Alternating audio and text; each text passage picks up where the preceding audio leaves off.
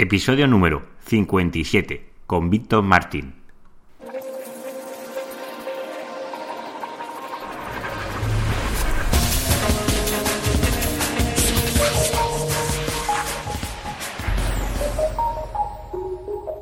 Muy buenos días, queridos oyentes. Nos encontramos un día más con el podcast de SEO Profesional. El podcast donde ya sabéis, donde hablo, donde narro, explico todas las historias de pues del posicionamiento web en buscadores y en otros canales.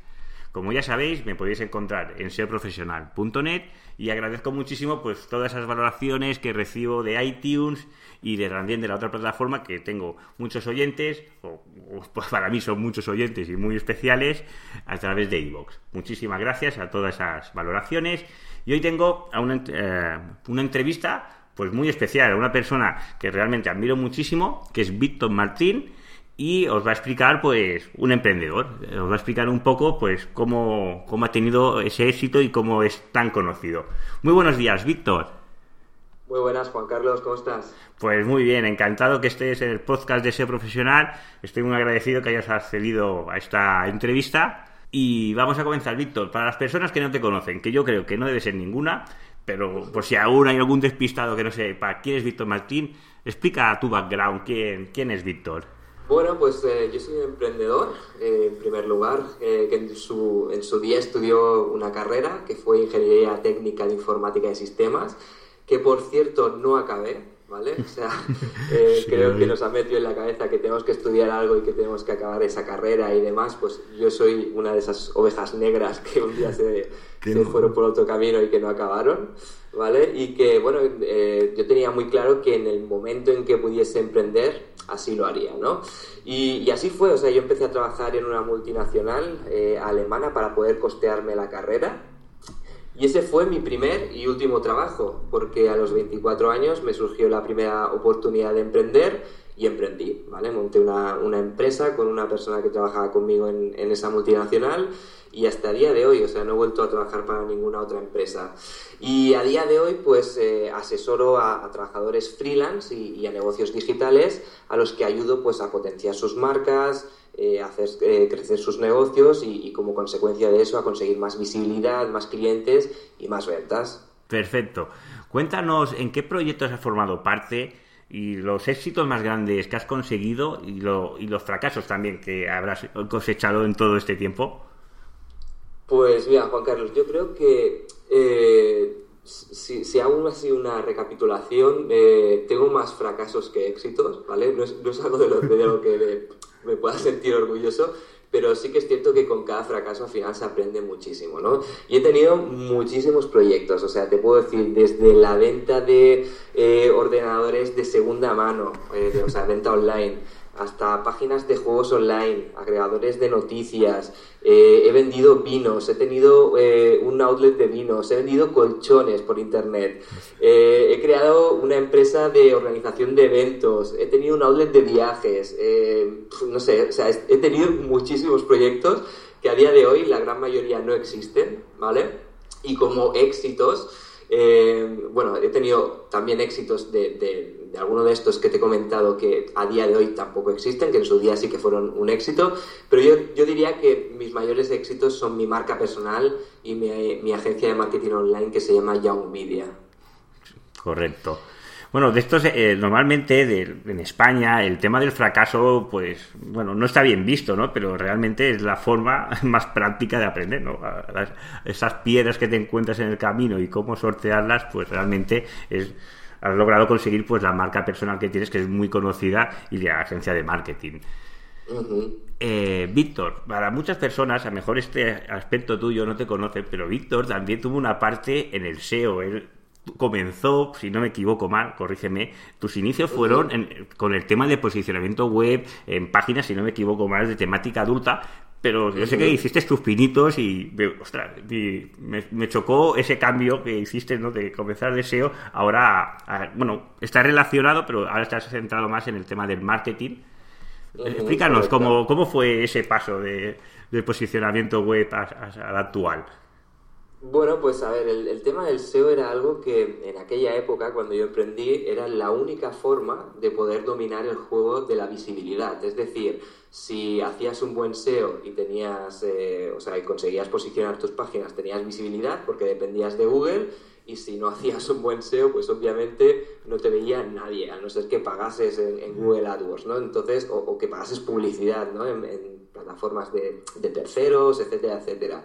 Entonces, el SEO era, eh, o sea, o lo hacías o no te comías una rosca, ¿no? Como el que dice. Entonces, no tenía mayor remedio que, trabajar el posicionamiento de mis páginas.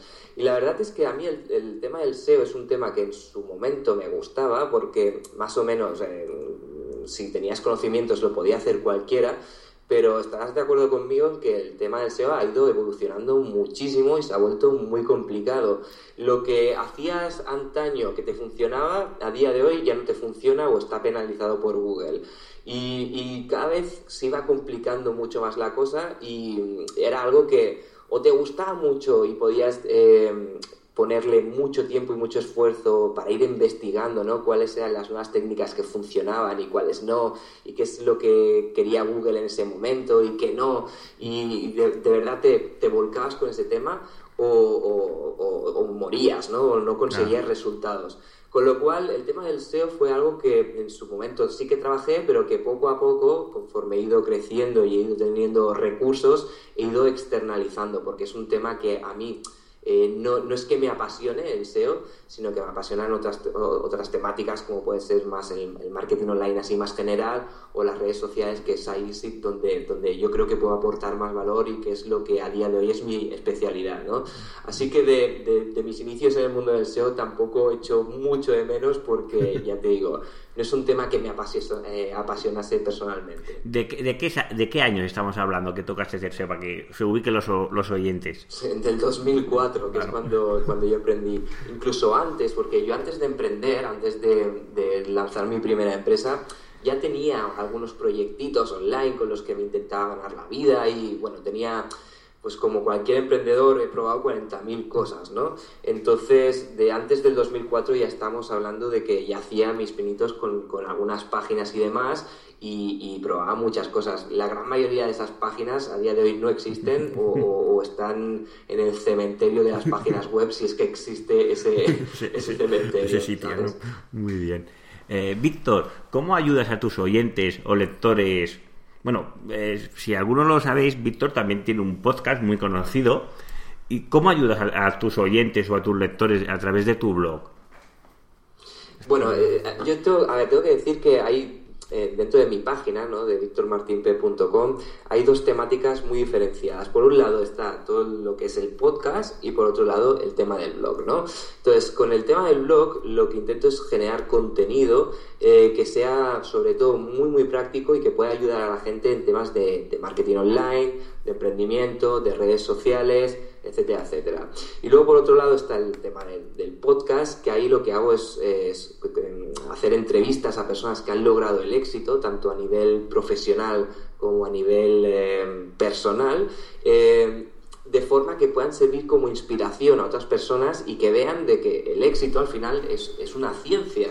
¿no? O sea, hay determinados eh, mecanismos que activan el éxito y que cualquiera, cualquiera que realmente se lo proponga, puede alcanzar el éxito. Entonces, entrevistando a esas personas que han conseguido ya el éxito previamente, lo que hago es eh, demostrar que, bueno, que, si tú quieres, tú también puedes. Entonces, esas personas explican cómo lo han hecho para conseguir el éxito en sus vidas. Muy bien. Eh, Víctor, ¿cómo has creado tu marca personal? ¿Qué crees que es lo que te ha marcado la diferencia para que seas tan reconocido o seas un influencer a día de hoy más conocido a nivel nacional?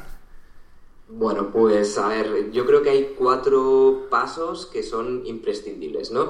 De hecho, esto lo explico en, un artículo en mi blog, lo digo por si alguien eh, quiere, quiere profundizar en este tema, ahí lo explico mucho mejor, pero, pero bueno, te lo explico también aquí. Eh, tengo que decir que mi marca personal yo la creé casi sin, sin quererlo, ¿vale? O sea, yo cuando empecé a trabajar con el blog que tengo actualmente, en aquella época yo tenía mi empresa, me funcionaba perfectamente y un día me dio por crear un blog en el cual pues iba explicando lo que no sé, los experimentos que, que, hacía yo con mi empresa, cosas que probaba y que me funcionaban o que no, o incluso compartía reflexiones y compartía, bueno, lo, lo, que me da a mí en aquel momento por compartir, ¿sabes? Lo que me pasaba por la cabeza, lo compartía en el blog. Y fíjate que aquel blog, por aquel entonces, no lo leía ni mi madre, o sea, no, no, no tenía nada de visibilidad, nada de tráfico, ni, ni bueno, o sea, yo creo que, que si lo leía alguien eran mis amigos y, y por, por piedad mía, ¿no? O sea, por, por pena de decir, ostras, está publicando en un blog, vamos a ver qué pone, ¿no? Total, que un día me dio por eh, publicar sobre eh, redes sociales, ¿vale? Escribir un artículo sobre Twitter que funcionó súper bien. O sea, empezó aquello a tener un montón de, visibilidad, empezó a, compartirse muchísimo en redes sociales, empecé a recibir un montón de tráfico. Y ahí, bueno, pues ahí se me, se encendió la bombilla, ¿no? Dije, ostras, ¿qué ha pasado aquí? ¿Qué ha pasado de, no tener visitas a, que no me lea nadie? A, empezar a, ver aquí un cierto movimiento, ¿no? Total, que dije, bueno, pues voy a intentar replicar esto que ya he conseguido. Y justo encontré esa temática, las redes sociales, y empecé a escribir sobre redes sociales. Entonces, en aquel momento habían, habían blogs que hablaban sobre redes sociales, pero evidentemente tampoco había muchos en español. En inglés había muchísimos, ¿no?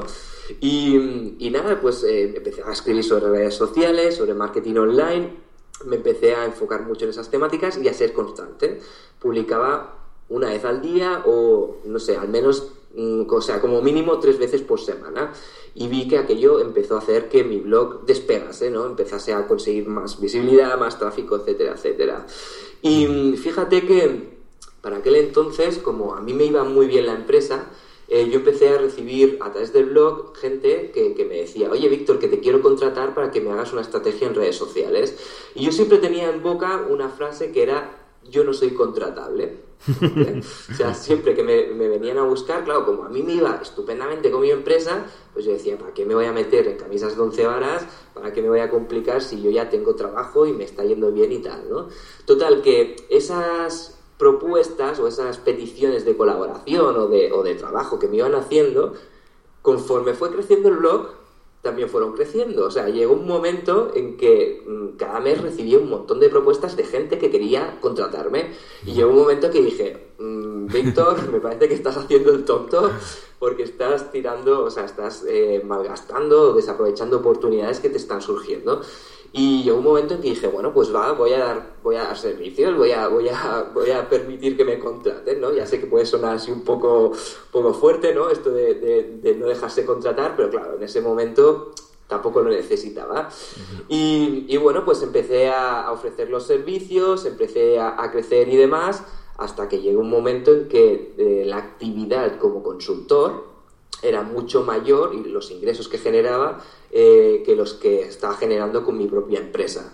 Entonces, bueno, ahí me planteé el, hecho de cerrarla porque también con el tema de la crisis había ido eh, decreciendo la facturación y bueno, pues al final pues me dediqué única y exclusivamente a, dar mis servicios profesionales. Eso en primer lugar, ¿no? El hecho de tener el blog. Y es que hay poca gente que, que, o sea, bueno, o poca o mucha, depende de cómo lo mires, ¿no? Pero la, la gente no, no, no, es realmente consciente de lo mucho que puedes llegar a conseguir con un blog bien montado, ¿no? Yo podría decir que de mis proyectos actuales, la gran mayoría han surgido gracias al blog, porque la visibilidad que me ha dado ha sido tan grande que me ha permitido pues trabajar mi marca personal y, y lanzar otros proyectos que están relacionados con mi marca, ¿vale? Eso en primer lugar. Otro punto importante ha sido el, hecho de buscar colaboraciones estratégicas, ¿vale? O sea, el hecho de, decir, bueno, ¿quién es influyente en mi sector? ¿no? Pues tales personas. Bueno, pues voy a intentar colaborar con ellas, primero siempre acercándote eh, a ellas intentando aportarles algo de valor, ¿no? Y es que esto es un fallo que comete mucha gente, ¿no? Ven cierta persona que tiene cierta relevancia quieren trabajar con ella o quieren hacer algún tipo de colaboración y se acercan a ellas pidiendo en vez de ofrecer algo. Entonces eso es un, approach equivocado bajo mi punto de vista. ¿no? Entonces yo busqué qué personas eran relevantes en mi sector, qué personas eh, me podían ayudar a hacer crecer mi marca y, busqué cómo aportarles valor y, cómo crear una relación auténtica con esas personas. Y bueno, pues gracias a esas personas también mi marca fue hacia arriba, ¿vale? En tercer lugar, em, empecé a asistir a un montón de eventos porque me di cuenta que en este país, por suerte o por desgracia, hasta que no das conferencias, no se te considera una referencia. ¿Vale? Entonces, bueno, me marqué como objetivo empezar a dar conferencias. Entonces, ¿cuál era la forma más fácil de, conseguir ese objetivo? Bueno, pues ir a los eventos en los que a mí me gustaría estar como ponente y presentarte directamente a los organizadores de los eventos. ¿Vale? Hacer también relaciones con ellos, eh, ofrecerte para ayudarles, o sea, ver cómo, cómo les, les puedes ayudar o, eh, cómo puedes aportarles valor, ¿no? Lo que decía antes. Total, que me di cuenta, para mi sorpresa, que me acercaba a muchos eventos, no a todos, porque eso también es un error, no puedes ir a todos los eventos porque si no se piensan que no trabajas, cosa que te perjudica, ¿vale? Pero me empecé a acercar a eventos donde yo decía, ahí quiero estar. Y me, di cuenta de que llegaba a los eventos y mucha gente ya me reconocía por el blog. Me decían, ostras, tú eres Víctor Martín, yo te sigo, sigo tu blog, me encantan tus artículos, tal. Y, vi que, jolines, que, que, aquello que estaba haciendo, ese trabajo al que le estaba dedicando tantas horas, estaba empezando a dar su fruto. Y, esa fue la forma en la que empecé a, ir a eventos y a, contactar con gente que, que estaba organizándolos para que en el futuro eh, contasen conmigo. Entonces el hecho de tener el blog y de tener visibilidad pues me abrió muchísimas puertas. ¿Ok? Y por último, el último paso de mi marca personal yo creo que ha sido invertir en mí mismo. Y es que esto es algo que creo que tiene que hacer todo el mundo porque tú eres la persona más importante que hay en tu vida, ¿vale? O sea, no hay nadie como tú y si quieres llegar lejos, lo primero que tienes que hacer es decir, bueno, ¿cuánto gano? Gano X, ¿vale? Pues una parte de mis ingresos, ya sea un 10%, un 15%, lo que tú consideres, lo tienes que reinvertir en ti mismo porque esa es la única forma de crecer eh, profesionalmente y, también de forma eh, personal, ¿no? Porque todo eso al final lo único que va a hacer es que tú mejores como profesional y como persona. Muy bien. Excelente, nos has dado unos excelentes tips para acelerar tu marca personal. Dejaré el enlace de este post que has mencionado en las notas del programa. Víctor, ¿qué tres blogs o podcasts son los que siempre, cada semana escuchas o lees que son de referencia para ti? Mm, a ver, hay, hay, hay muchos. Realmente tengo una, una un, ¿cómo se llama esto? Un, lector de feeds con, con 40.000 referencias y es que a mí me gusta mucho seguir sobre todo lo que hacen en Estados Unidos, ¿no? Porque creo que siempre, la gran mayoría de sectores van un paso por delante a nosotros. ¿Vale? Eh, pero hay tres figuras que, que sigo eh, más que a nadie, que son en primer lugar Tim Ferris, que es, bueno, es el autor del, del bestseller eh, La jornada laboral de cuatro horas, o la, semana laboral de cuatro horas, no, sé bien bien cómo es el título. Eh, en, inglés es The, Four Hour Week, ¿vale? Y bueno, Tim Ferris es eh, para mí una referencia, es un emprendedor lifestyle, que es una figura que aquí en España casi no se conoce, pero que en Estados Unidos cada vez está teniendo más más importancia y más relevancia.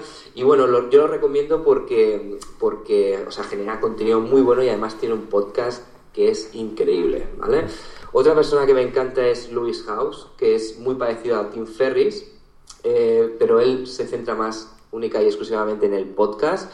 Y él tiene un podcast muy parecido al mío, ¿vale? de Success Academy, pero pero bueno, a otro nivel, ¿no? Porque él piensa que está entrevistando a gente muy, muy top en Estados Unidos. Estamos hablando de actores de Hollywood, estamos hablando de, cantantes famosos, de empresarios de éxito en Estados Unidos, eh, a gente muy potente, ¿no? Tipo Tim, Fer, eh, tipo Tim Ferris, exacto, tipo Tony Robbins, o sea, gente muy, muy grande. Muy top, sí, sí muy top. Y por último, otra referencia para mí es Neil Patel, ¿vale? Que es el fundador de Quick Sprout, fundador de Xmetrics, de Hello Bar, bueno, de, un montón de productos. Este es un, un, gran marketer, ¿vale?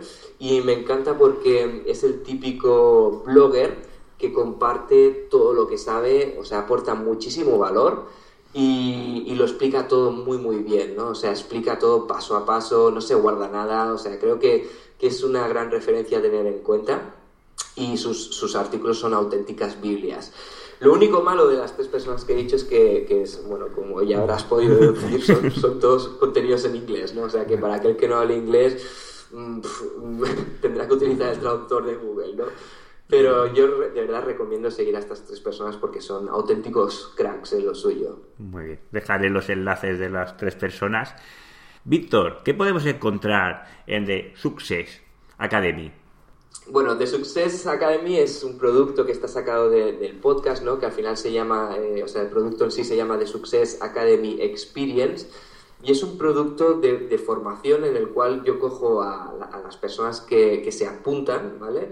Eh, las cojo de la mano y las guío en todo el proceso ese de, cómo conseguir eh, visibilidad, cómo potenciar sus marcas, cómo hacer negocio, ya sea con su marca personal o con su negocio online, ¿vale? Y se llama The Success Academy Experience porque después de las tres, o sea, de los tres meses que dura, perdón, el programa, el programa de formación, eh, hacemos una experiencia en vivo, es decir, quedamos todos, esto entra dentro de lo que es el precio del programa, eh, nos vamos a un hotel todo un fin de semana y en ese hotel, pues bueno, yo traigo a otras personas que son eh, cracks en, el sector online y, bueno, hacemos como charlas, hacemos ejercicios, hacemos, bueno, pasamos todo un fin de semana muy motivador y muy inspirador que hacen que, salgan de ese fin de semana con las pilas puestas, o sea, puestas y con las ganas de comerse el mundo eh, necesarias para, bueno, pues para conseguir todo lo que se proponga, ¿no?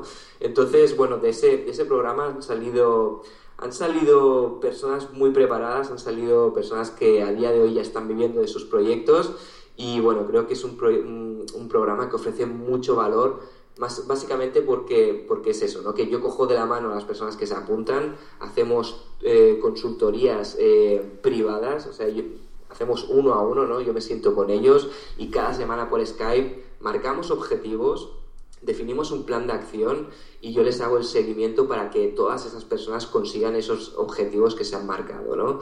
Así que, bueno, es un programa del que también estoy muy orgulloso y que dentro de poco supongo que volveré, a abrir plazas, aunque serán limitadas, como la primera edición. Tiene, tiene muy buena pinta, Víctor.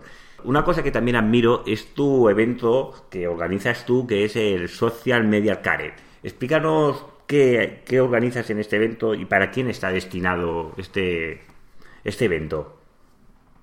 Pues mira, Social Media Care es un evento que organizo cada año en Barcelona con el objetivo de recaudar comida, ¿vale? Comida envasada, que luego se lleva a algún comedor social o alguna fundación. Bueno, yo realmente la recaudación cada año la pongo en manos de aquella entidad o organización que me lo pida, ¿vale?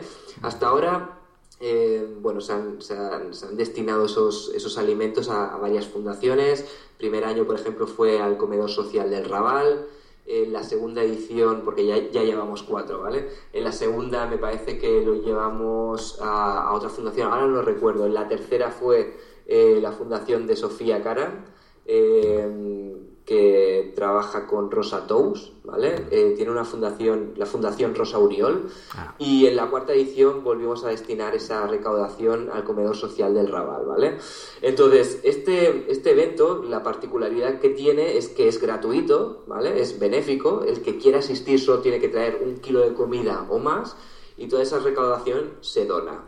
A cambio, tienen acceso al evento y yo traigo a los mejores ponentes a nivel nacional, incluso a nivel internacional, sobre marketing online, sobre redes sociales, sobre emprendimiento, sobre SEO, sobre todas estas temáticas que están relacionadas con el mundo online.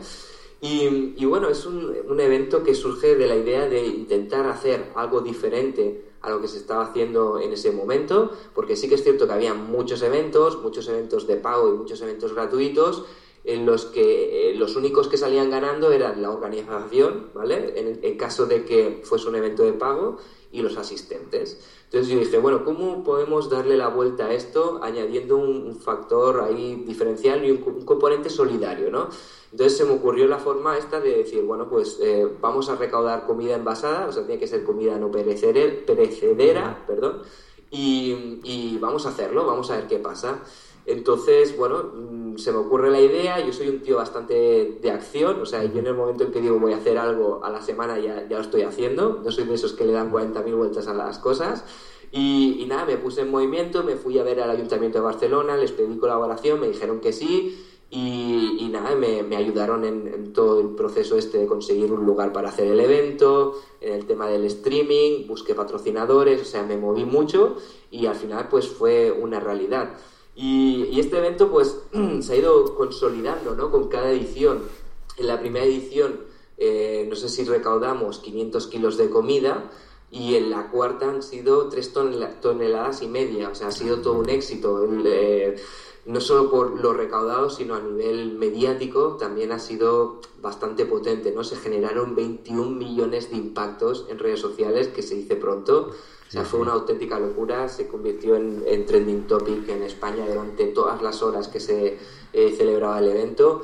Y bueno, yo a nivel personal muy contento por la satisfacción de saber de que estás ayudando a mucha gente eh, que realmente lo necesitas, sobre todo en fechas tan destacadas como son las, las, fiestas de Navidad, ¿no?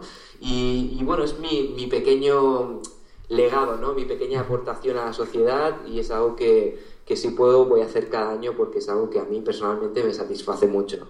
De acuerdo, muy bien, muy buena iniciativa. Eh, y para acabar, eh, ¿qué recomiendas a los oyentes que puedan utilizar algunos tips para su estrategia de social media? Bueno, pues eh, yo siempre recomiendo lo mismo. En primer lugar, definir objetivos, ¿vale? ¿Qué es lo que quieres lograr tú con, con, tu estrategia en redes sociales? Porque lo típico es, yo me pongo en redes sociales, me pongo en todas las redes sociales y voy ahí eh, haciendo lo que creo que tengo que hacer sin, sin marcarme un objetivo. Entonces, lo primero es que, o sea, que tienes que hacer es pensar, vale, ¿para qué voy a utilizar yo las redes sociales? ¿Va a ser para captar tráfico? ¿Va a ser, o sea, para generar tráfico? ¿Va a ser para captar leads? ¿Va a ser para generar comunidad? ¿Va a ser para, no sé, las voy a utilizar como eh, canal de atención al cliente? O sea, ¿qué es lo que yo quiero conseguir teniendo presencia en redes sociales? Eso es punto número uno. Punto número dos, voy a marcar un objetivo en cada, eh, o sea, en todas y cada una de las publicaciones que yo haga en mis redes sociales. O sea, no voy a compartir por compartir, que eso es lo que hace el 90% de la, de la gente y el 90% de las personas. Claro, luego hacen esto y dicen, ah, es que no me funcionan las redes sociales. Claro, no te funcionan porque no estás definiendo objetivos previamente, ¿de acuerdo? Segundo, es definir los canales donde está mi cliente potencial. Y es que otro error típico, eh, yo he escuchado que Twitter va muy bien para lo que sea, he escuchado que Facebook también va súper bien, Pinterest, Google Plus, no sé qué, o sea, todas las redes sociales, creo un perfil en todas ellas. Y me pongo a hacer exactamente lo mismo en todos los canales. O sea, si yo subo un artículo en mi blog, lo pongo en Google Plus, en Facebook, en Twitter y hasta en Instagram, si puedo, también lo enchufo. La cuestión está en, a ver, antes de nada, tienes que analizar dónde está tu cliente potencial. Tu cliente potencial, o sea, aquel que te va a contratar o te va a comprar tus productos, eh, ¿está en Twitter? Sí, vale, pues entonces desarrolla una estrategia en Twitter. Si no está en Twitter, no tiene ningún sentido que tú estés dedicando tu esfuerzo, tu tiempo, tu dinero en Twitter, porque lo único que haces es perder todo eso, ¿no? O sea, perder el tiempo, tu, dinero y tu esfuerzo. Si tu cliente potencial está en Twitter, pues obviamente trabaja esa, esa, la estrategia allí, si no, no. Y lo mismo con todas las redes sociales. O sea, no tenemos que eh, guiarnos por lo que creemos que hay que hacer, perdón, sino que hay que, hay que tener claro si, si eh, el tiempo que yo dedique en esa red social va a tener una recompensa o si va a tener un retorno de la inversión. Porque hay veces que decimos, no, es que yo no estoy invirtiendo en Twitter, ¿no?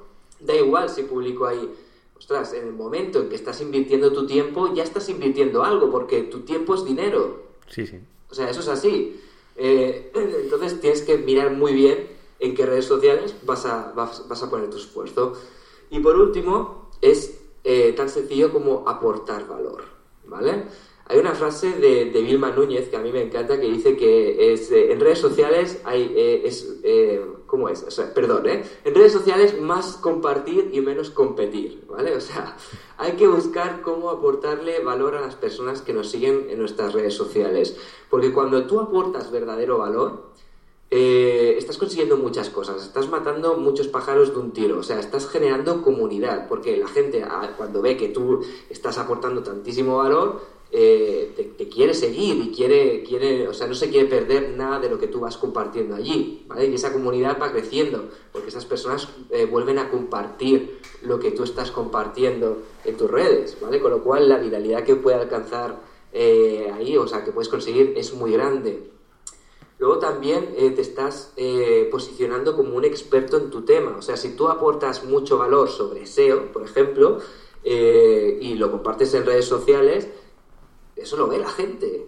Y eso llega a muchísima gente y al final la gente te percibe como un experto en esa temática. Y hay veces que, que, no hace falta generar contenidos, porque ahí a mí muchas veces me dicen, no, claro, pero es que yo no tengo un blog, ¿cómo puedo demostrar mi expertise? ¿Vale? ¿Cómo me puede percibir la gente como un experto si yo no genero contenido? A ver, lo ideal es generar ese contenido, pero si no puede ser, también lo puedes curar, ¿no? Hacer curación de contenidos, que es, no es más que compartir contenidos de terceros, ¿vale? Pero tienen que ser contenidos buenos. Entonces tú ahí también estás demostrando tu criterio y tu buena selección a la hora de decir, estoy compartiendo lo, mejor de, mi sector o lo que sea, ¿no? Y eso también pues aporta muchísimo valor a tu comunidad. Es decir, no solo tienes que, generar tú los contenidos, sino que también puedes generar, o sea, eh, compartir los contenidos de otros que también van a aportar mucho valor a la gente que te sigue. Muy bien, pues muchas gracias por tus indicaciones y hasta aquí el programa de hoy. Agradecer a Víctor tu asistencia. ¿Quieres Muchas gracias. Muchas gracias oyentes por estar ahí al otro lado. Como ya sabéis, este programa es posible gracias a vosotros. Os quiero recordar pues agradezco vuestras acciones de 5 estrellas en iTunes como en iVoox. Y como ya sabéis, nos vemos el próximo lunes con otro podcast de SEO Profesional. Que tengáis muy buen día.